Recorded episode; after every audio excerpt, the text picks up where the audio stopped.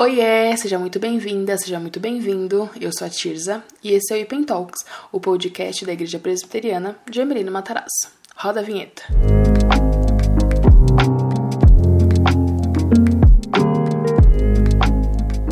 No episódio de hoje, eu estou aqui sozinha, mas eu vou dar uma introdução aqui antes para explicar para vocês o que está acontecendo. Eu estou sozinha, mas é só que agora, depois vocês vão ver o Estevam.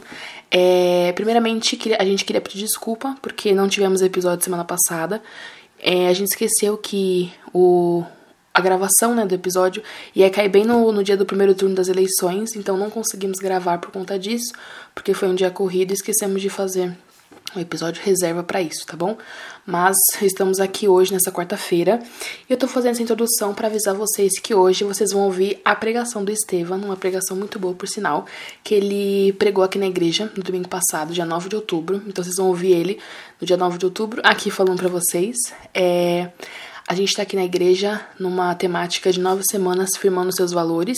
E nessa semana o tema é prioridades. Então Estevão deu uma pregação sobre isso e a gente achou que seria muito importante que vocês ouvissem, tá bom? Então, tô dando essa introdução aqui e daqui a pouco ele vai começar a pregar aqui a pregação para vocês. Combinado? Espero que vocês gostem, que vocês sejam abençoados e bora lá que o Estevão vai começar. 1 Coríntios 1, 18 até o 25.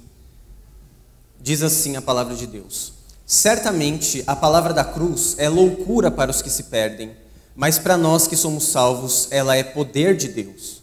Pois está escrito: Destruirei a sabedoria dos sábios e aniquilarei a inteligência dos inteligentes. Onde está o sábio? Onde está o escriba? Onde está o questionador deste mundo? Não é fato que Deus tornou louca a sabedoria deste mundo? Visto que na sabedoria de Deus o mundo não conheceu por sua própria sabedoria, Deus achou por bem salvar os que creem por meio da loucura da pregação. Porque os judeus pedem sinais e os gregos buscam sabedoria, mas nós pregamos o Cristo crucificado, escândalo para os judeus e loucura para os gentios. Mas para os que foram chamados, tanto judeus como gregos, Cristo é o poder de Deus e a sabedoria de Deus. Porque a loucura de Deus é mais sábia do que a sabedoria humana, e a fraqueza de Deus é mais forte do que a força humana. Amém. Irmãos, eu sei que tem muitas pessoas aqui na igreja que gostam de cozinhar. Eu sou uma dessas pessoas que gostam de cozinhar. Minha mãe sempre cozinhou muito bem. E uma das coisas que eu aprendi é, tentando cozinhar e não sendo tão bom quanto minha mãe, obviamente, é que existem pratos que você pode mudar a receita e existem pratos, principalmente se for coisa de confeitaria, que se você mudar alguma coisa, dá tudo errado. Se são 200 gramas de farinha num bolo e você coloca 220, o bolo vai virar uma bolacha e ninguém vai conseguir comer. E isso gerou em mim um tipo de comportamento meio chato, que toda vez que eu preciso cozinhar alguma coisa, eu fico olhando a receita. E se alguém fala para mim, é, para trocar a receita, eu falo, não, o que, que a receita fala? Eu quero colocar o que está na receita. 10 gramas de sal, 10 gramas de sal. 20 de farinha, 20 de farinha. Um tablete de manteiga, um tablete de manteiga. Não muda a receita, porque dá tudo errado quando a gente muda a receita e nunca fica a mesma coisa. Pois é, esse é o tipo de coisa que Paulo enfrentava no ministério dele. Paulo, apóstolo de Cristo, segundo ele próprio chamado pela vontade de Deus e não pela vontade de homem algum, pregava uma mensagem que era a mensagem da cruz, a palavra da cruz. E constantemente pessoas diziam a Paulo que ele precisava acrescentar coisas à mensagem da cruz, ou tirar coisas da mensagem da cruz. E a defesa do ministério de Paulo sempre foi a mesma que ele pregava Cristo crucificado e era isso o centro do ministério dele e da vida dele. E é disso que nós falaremos essa manhã, irmãos, que a mensagem da cruz é o que gera unidade na igreja. Só ela junta os crentes, nada mais, nada menos. Só a palavra da cruz. Mas me deixa contextualizar você. Essa carta que nós lemos, como eu disse, foi escrita pelo apóstolo Paulo, que era o apóstolo dos gentios, que depois que foi convertido pelo Senhor, dedicou a vida a pregar a palavra em vários lugares. E ele escreveu essa carta à igreja de Corinto. Corinto era uma cidade grande, conhecida pelo seu comércio, pelos portos que ela tinha, pela cultura dela e pela grande imoralidade que vinha dela. Havia dezenas de templos pagãos em Corinto, inclusive o templo de Afrodite ficava naquela região, e ela era um símbolo da imoralidade, da sexualidade aflorada e de perversidade sexual.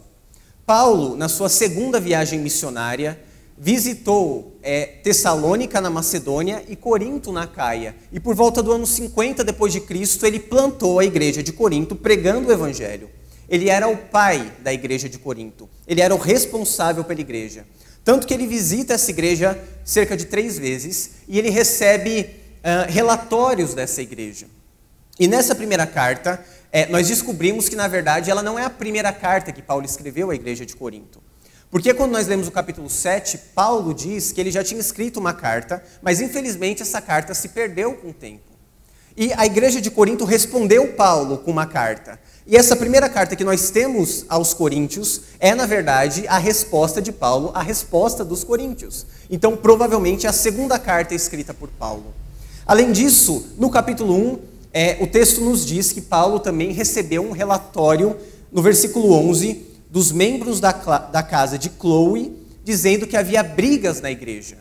E no capítulo 16, nós também lemos que Paulo recebeu uma comitiva da igreja de Corinto. Então, Paulo recebeu carta da igreja, visita de uma irmã chamada Chloe e pessoas da igreja de Corinto, dizendo para eles os problemas que a igreja estava enfrentando.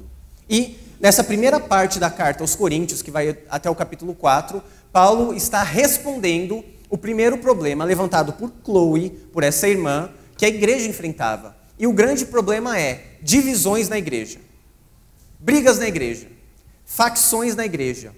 Lendo do capítulo do versículo 10 ao 17, nós uh, entendemos que um dos problemas graves da igreja de Corinto é que tinha, tinham pessoas na igreja que seguiam a Paulo, pessoas que seguiam a Apolo, pessoas que seguiam a Pedro e pessoas que seguiam a Cristo. A igreja estava dividida, rachada. Isso gerava brigas, dissensões, facções no meio da igreja. E essa é a primeira resposta de Paulo à igreja, o primeiro assunto tratado. Como a igreja pode ter unidade? Como resolver os problemas da igreja, as brigas na igreja, as, os rachas na igreja? Como é possível responder isso? Como resolver esse problema? E no versículo 17, se você puder acompanhar comigo, que é o versículo imediatamente anterior ao que nós lemos, que é o 18, Paulo escreve o seguinte: Afinal, Cristo não me enviou para batizar, mas para pregar o evangelho, não com sabedoria de palavra, para que não se anule a cruz de Cristo. Então ele começa no 18: Certamente a palavra da cruz é loucura aos que se perdem, mas para nós que somos salvos é o poder de Deus. O versículo 18 começa com uma conjunção.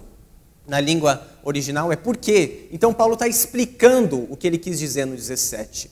Basicamente, Paulo faz um contraste aqui, gente. Falando que existe sabedoria de palavra e o contraste à sabedoria de palavra é a palavra da cruz.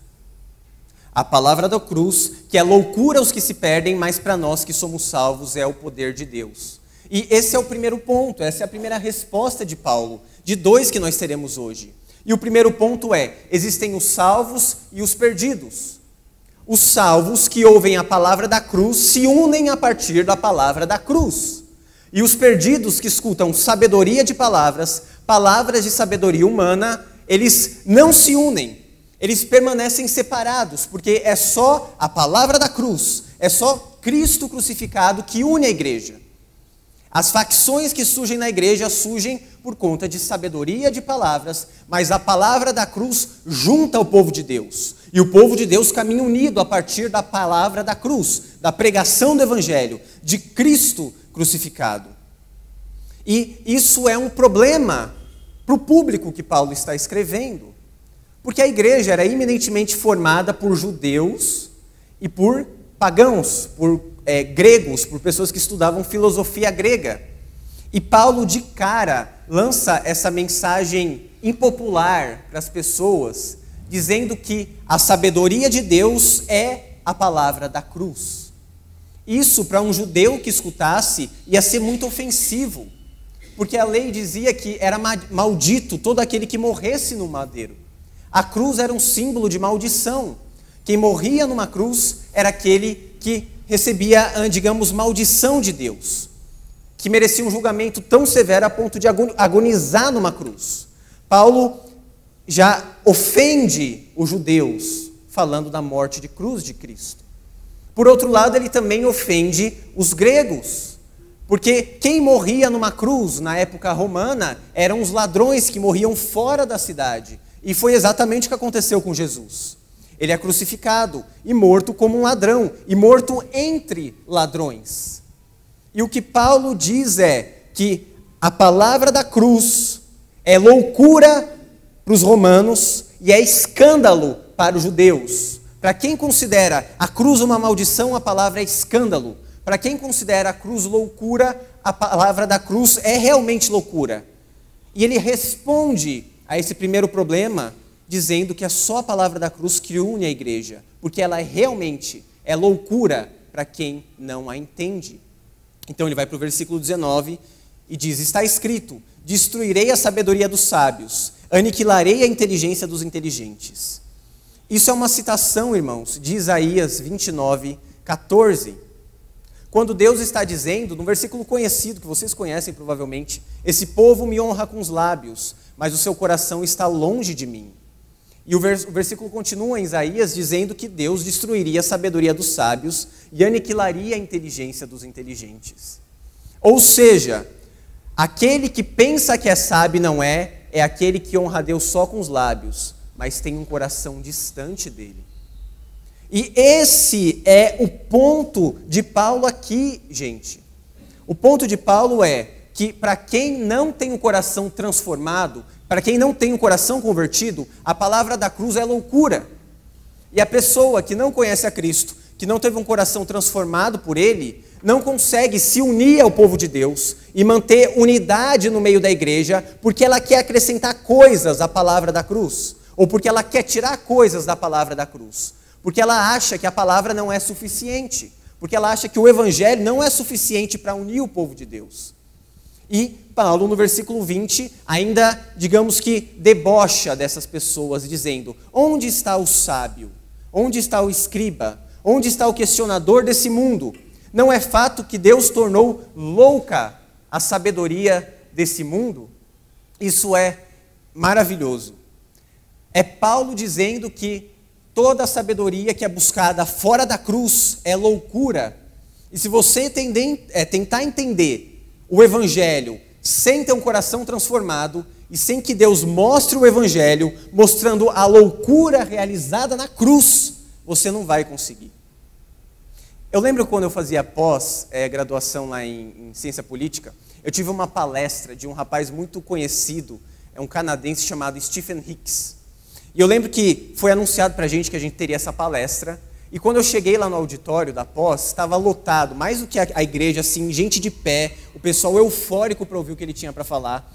E aí eu consegui sentar só porque a turma eh, tinha um, um, assento reservado ali. Começou a palestra e ele falava, falava. E, bom, canadense falando inglês, eu acho que eu entendi 10% da palestra, mas enfim e falando, e o pessoal dando risada do que ele falava, e sabe, anotando, e aquela euforia para entender o que o cara falava. Quando terminou a palestra, era para ter uns 15 minutos de perguntas, e ficaram perguntando uma hora para ele, e ele respondendo. Quando saiu, pediram um autógrafo, ele saiu, aquela euforia toda. E depois, quando terminou, eu fui falar com os meus colegas da turma, e o pessoal falando: Nossa, que coisa maravilhosa, né? que palestra incrível, esse cara é gênio, tudo. E eu, quando saí da palestra, me senti muito triste a palestra foi muito boa mesmo. Ele falou sobre economia, falou sobre ciclos econômicos, foi uma coisa muito interessante. Só que eu fiquei triste por pessoas ficarem tão eufóricas em ouvir um homem falar. E eu me lembrei que todos os domingos eu estou na igreja escutando Deus falar. E eu vi o contraste de pessoas que ouvindo um homem falar ficam extremamente eufóricas e anotam e perguntam e ficam felizes de ter a oportunidade de escutar um homem falar e na igreja, muitos e muitos que escutam a palavra de Deus domingo após domingo e não têm expectativa nenhuma e não se importam com a coisa mais importante do mundo que acontece aos domingos, que é a pregação da cruz acontecendo na igreja, que é Cristo crucificado. Irmãos, Cristo está presente no culto. Cristo está presente quando ele é anunciado. Quando a palavra é fielmente pregada, a palavra da cruz, Cristo se faz presente, o Espírito Santo atua no meio da igreja, os céus estão abertos, os anjos de Deus sobem e descem, e o povo de Deus recebe graça de Deus, que pode uni-lo, que pode santificá-lo, que pode avivá-lo. É a palavra da cruz que transforma o homem, e é só ela, nem mais nem menos. Não são homens falando, é o que Pedro diz na sua carta porque nenhuma profecia foi dada por particular elucidação, mas homens santos falaram através do Espírito Santo. É Deus que fala através da pregação, é o Espírito que atua, e você precisa receber essa mensagem como palavra de Deus. É a pregação da cruz que move o mundo. E nesse tempo de agitação política é mais importante ainda ouvir isso. E nesse mês de reforma protestante é mais importante ainda. Porque existe a grande possibilidade do seu coração nesse tempo estar em políticos, estar em campanhas, estar em todo tipo de coisas que acrescentam a palavra, que retiram coisas da palavra. E o que Deus nos diz é que Cristo permanece Senhor, que a igreja permanece sendo o povo de Deus e só a palavra da cruz une a igreja. É só a pregação do evangelho que transforma o povo de Deus em um. E é disso que você precisa, da pregação da cruz da mensagem da cruz. E ela sempre vai soar como escândalo para uns, como loucura para outros. Mas sabe o que ela é de verdade? É o poder de Deus. E o próprio Paulo diz isso em Romanos 1,16. Pelo que não me envergonho do evangelho de Cristo, porque é o poder de Deus para a salvação de todo o que crê, primeiro do judeu, mas também do grego. É só a palavra que une os povos. E nós estamos divididos, na verdade, no mundo entre dois povos, os salvos e os perdidos. Paulo se inclui nisso e diz: é, nós que somos salvos, ela é o poder de Deus. A palavra de Deus é o poder de Deus para você, irmão, e é dela que você precisa. Então nós avançamos um pouquinho e a partir do versículo 21, Paulo vai demonstrar um pouquinho mais essa loucura do mundo e a sabedoria de Deus. E ele diz no verso 21: Visto que na sabedoria de Deus o mundo não conheceu por sua própria sabedoria, Deus achou por bem salvar os que creem por meio da loucura da pregação. Se você puder abrir, abrir a sua Bíblia comigo em Romanos, capítulo 1, versículo 18. Olha só o que está escrito aí. A ira de Deus se revela do céu contra toda impiedade e injustiça dos seres humanos que, por meio da sua injustiça, suprimem a verdade. Pois o que se pode conhecer a respeito de Deus é manifesto entre eles, porque Deus lhes manifestou. Porque os atributos invisíveis de Deus, isto é, o seu eterno poder e a sua divindade, claramente se reconhecem desde a criação do mundo, sendo percebidos por meio das coisas que Deus fez. Por isso, os seres humanos são indesculpáveis porque tendo conhecimento de Deus, não o conheceram, não glorificaram como Deus, nem lhe deram graças. Pelo contrário, se tornaram nulos em seus próprios raciocínios e o coração insensato dele se obscureceu. Dizendo-se sábios, se tornaram loucos e trocaram a glória do Deus incorruptível por imagens semelhantes ao ser humano corruptível, às aves, aos quadrúpedes e aos répteis. Pois é, irmãos, o mundo não pode se salvar a si mesmo. O mundo não consegue olhar para si, olhar para fora e se salvar. As filosofias não salvam. As propostas de mudança desse mundo não redimem, não transformam. E Paulo diz isso em Romanos e repete aqui em Coríntios.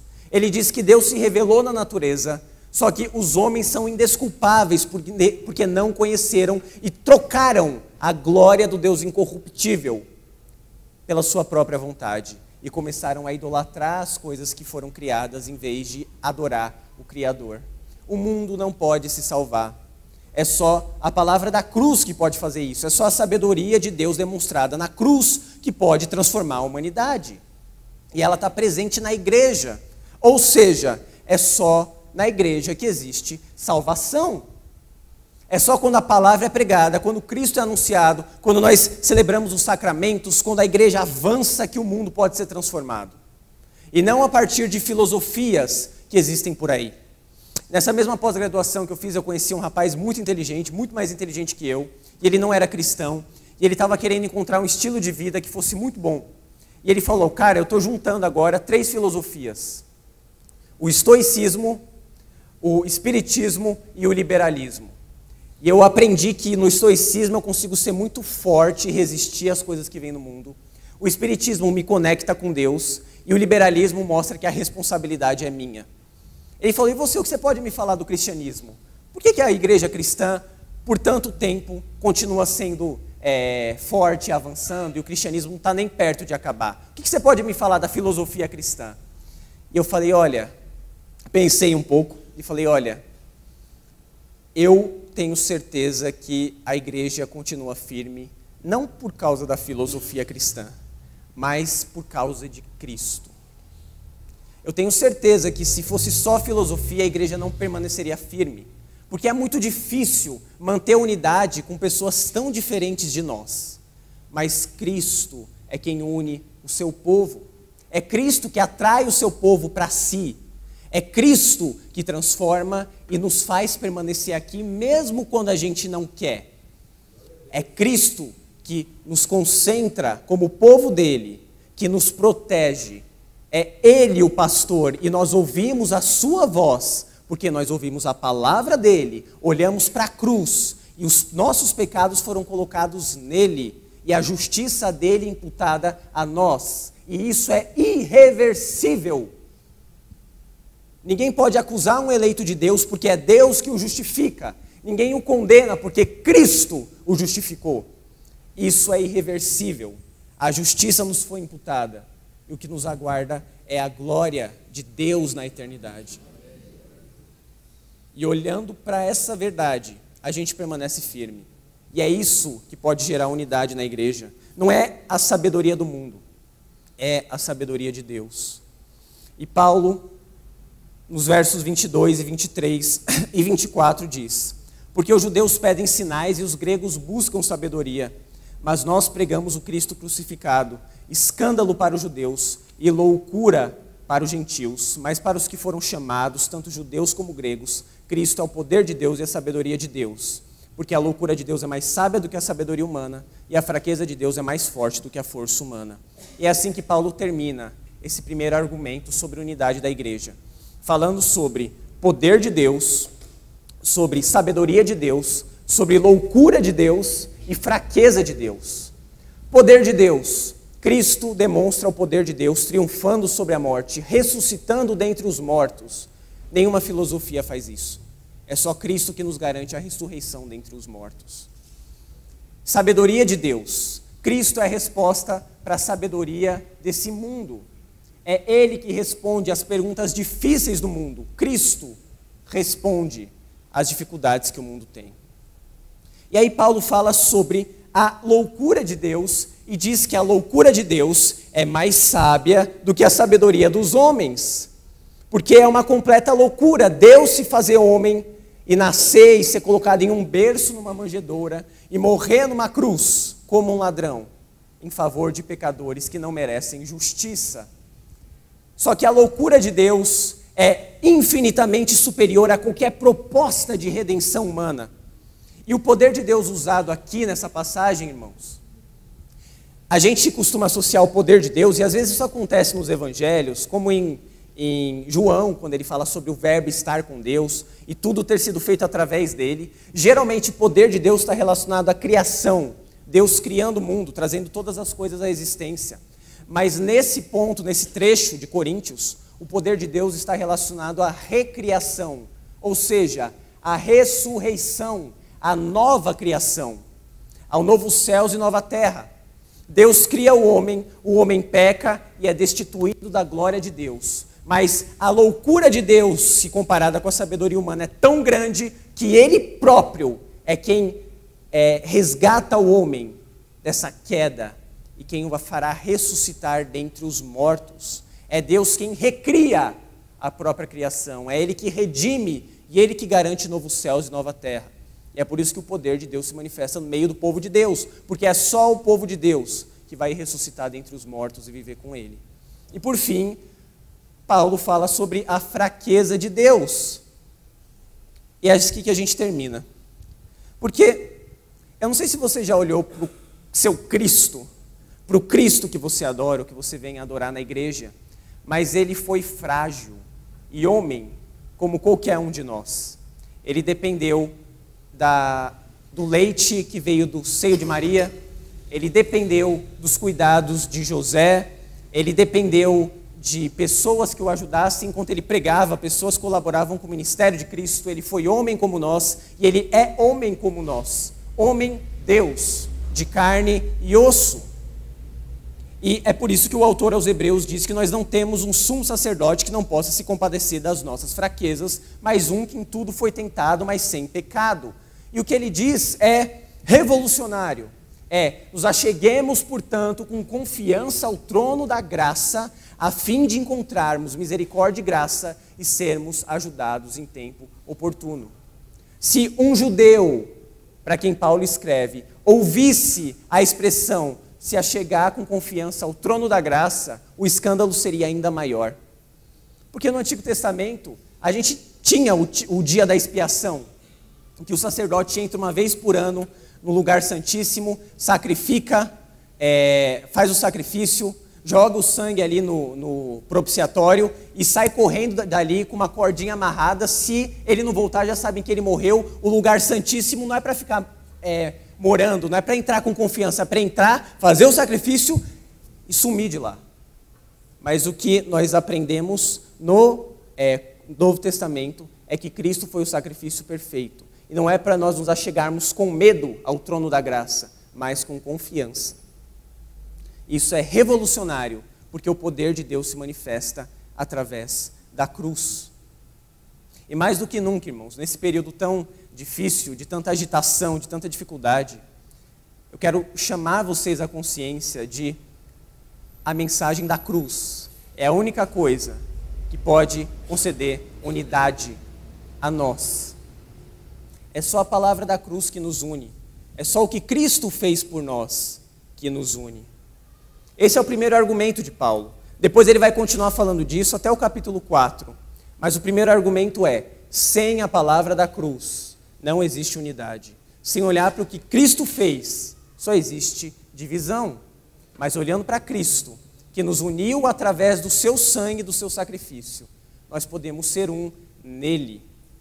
E é o que ele fala na oração sacerdotal em João 17: Pai, tu em mim e eu neles, para que sejam perfeitos em unidade. Eu espero que nesses tempos, irmãos, é, nós olhemos para a cruz, sabendo que é só a cruz que pode nos salvar, redimir e nos trazer unidade. Nós precisamos de Cristo e não de algo que se pareça com Ele. É só a palavra da cruz que pode nos fazer um. Esse foi o episódio de hoje, a pregação de hoje. Que você tenha sido abençoado, que você tenha gostado. Não esquece, você compartilha nos stories, marca a gente se você estiver ouvindo, é, manda aí no grupo do WhatsApp da sua igreja, nos seus amigos, para todo mundo ouvir essa pregação, combinado? Toda quarta-feira, ou quase toda quarta-feira, tem episódio novo aqui no Spotify. E até o próximo episódio, e prometo que o Estevam vai estar aqui pra gente bater um papo sobre algum assunto, tá bom? Um beijo.